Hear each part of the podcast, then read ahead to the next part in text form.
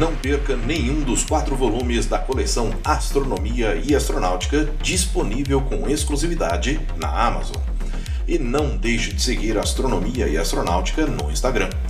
Lá você vai ter outras informações a respeito da história da astronomia e astronáutica, com imagens, vídeos e notícias. Além disso, ficará sabendo com antecedência sobre o próximo episódio do podcast Astronomia e Astronáutica. Os links estão na descrição desse episódio.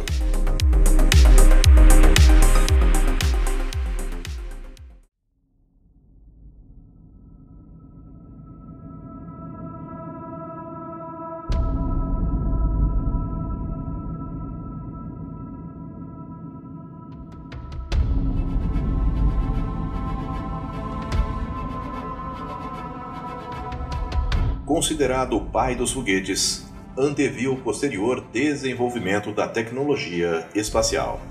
Ele foi Robert Goddard. Olá, eu sou Floresberto, apresentador do podcast Astronomia e Astronáutica, e vou levar você nessa viagem.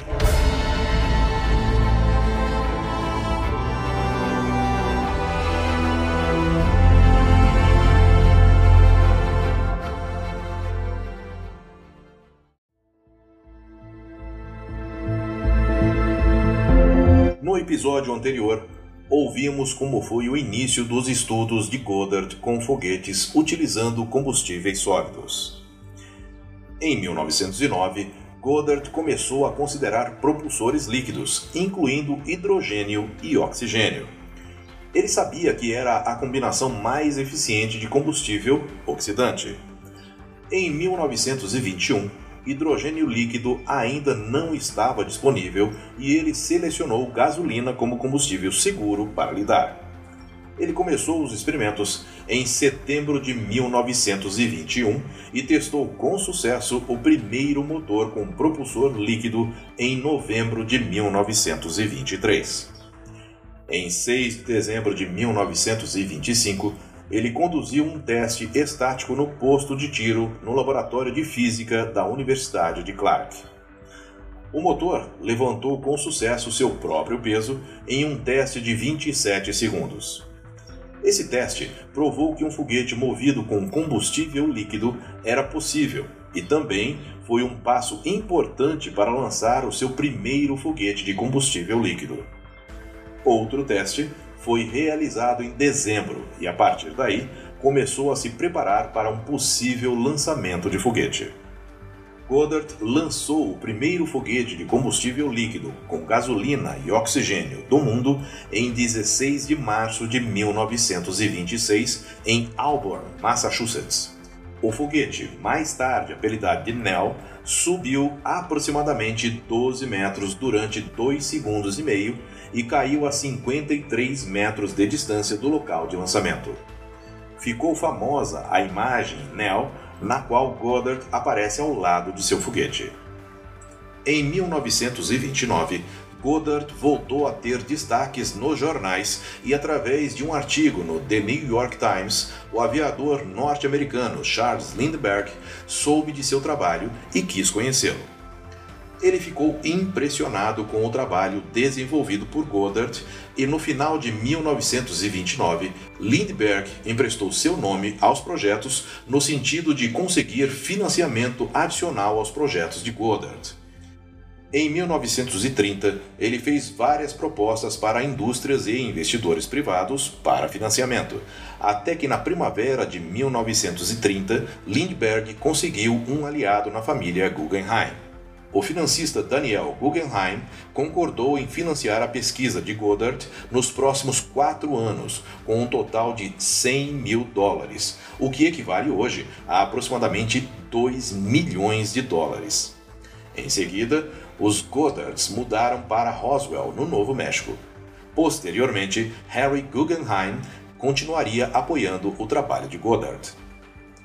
Em 1940, antes de os Estados Unidos entrarem na guerra, Harry Guggenheim, Lindbergh e Goddard, vendo o potencial militar de seus foguetes, tentam convencer o exército e a marinha de seu valor, mas eles não se interessam inicialmente. Buzz Aldrin, o segundo homem a pôr os pés na Lua, escreveu que seu pai, Edwin Aldrin Sr., foi um dos primeiros apoiadores de Robert Goddard.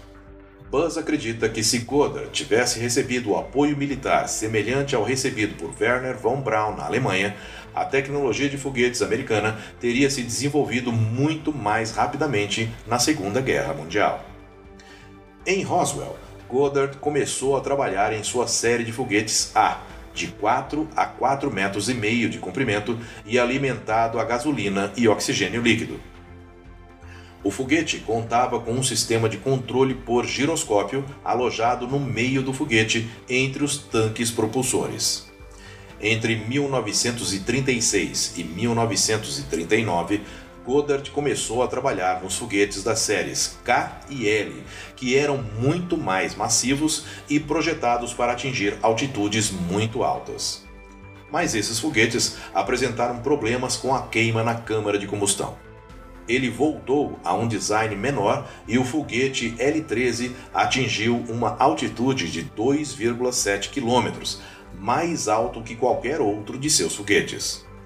Em novembro de 1936, ele voou o primeiro foguete do mundo com várias câmaras, chamado L-7. Tinha quatro câmaras de combustão e atingiu uma altura de 61 metros.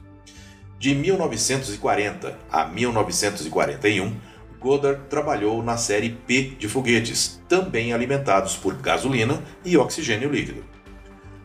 Como instrumento para atingir altitudes extremas, os foguetes de Goddard não foram muito bem sucedidos, pois não atingiram mais do que 2,7 km de altitude em 1937, enquanto o balão sonda já havia atingido 35 km em 1921. Na Alemanha, os cientistas já haviam alcançado 2,4 km de altitude com um foguete A2 em 1934 8 quilômetros em 1939 com o A5 e 176 quilômetros com o A4, também conhecido como V2, lançado verticalmente, atingindo os limites externos da atmosfera. Isso aconteceu porque os alemães tinham à disposição recursos governamentais, o que não acontecia com Goddard. Em 1935, um espião soviético passou um relatório feito por Goddard em 1933 para a Marinha. Os soviéticos consideraram uma informação muito valiosa.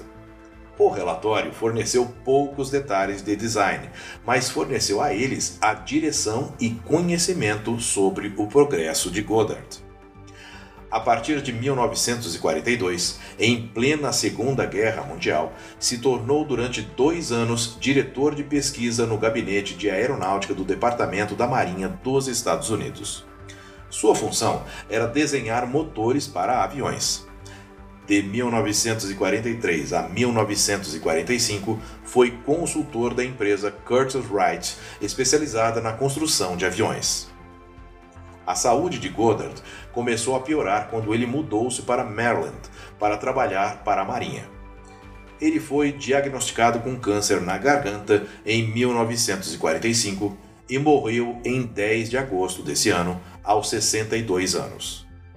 Quando morreu, tinha registrado 214 patentes. Entre 1926 e 1945, ele lançou 35 foguetes. Após a Segunda Guerra Mundial, cientistas norte-americanos tiveram acesso aos foguetes alemães V2, e a partir deles, e com algumas inovações desenvolvidas por Goddard, desenvolveram os foguetes Redstone, que levaram o primeiro astronauta norte-americano para o espaço. 49 anos depois de seu editorial zombando de Goddard, em 17 de julho de 1969, um dia após o lançamento da Apollo 11, que levou os primeiros homens à Lua, o The New York Times publicou um pequeno item sob manchete onde se lia: Uma correção. A declaração de três parágrafos resumiu seu editorial de 1920 e concluía: Novas investigações e experimentos confirmam as descobertas de Isaac Newton no século XVII E agora está definitivamente estabelecido que um foguete pode funcionar no vácuo, bem como em uma atmosfera. O Times lamenta o erro. Eu sou Floresberto, produzi e apresentei esse podcast Astronomia e Astronáutica. Até a próxima viagem.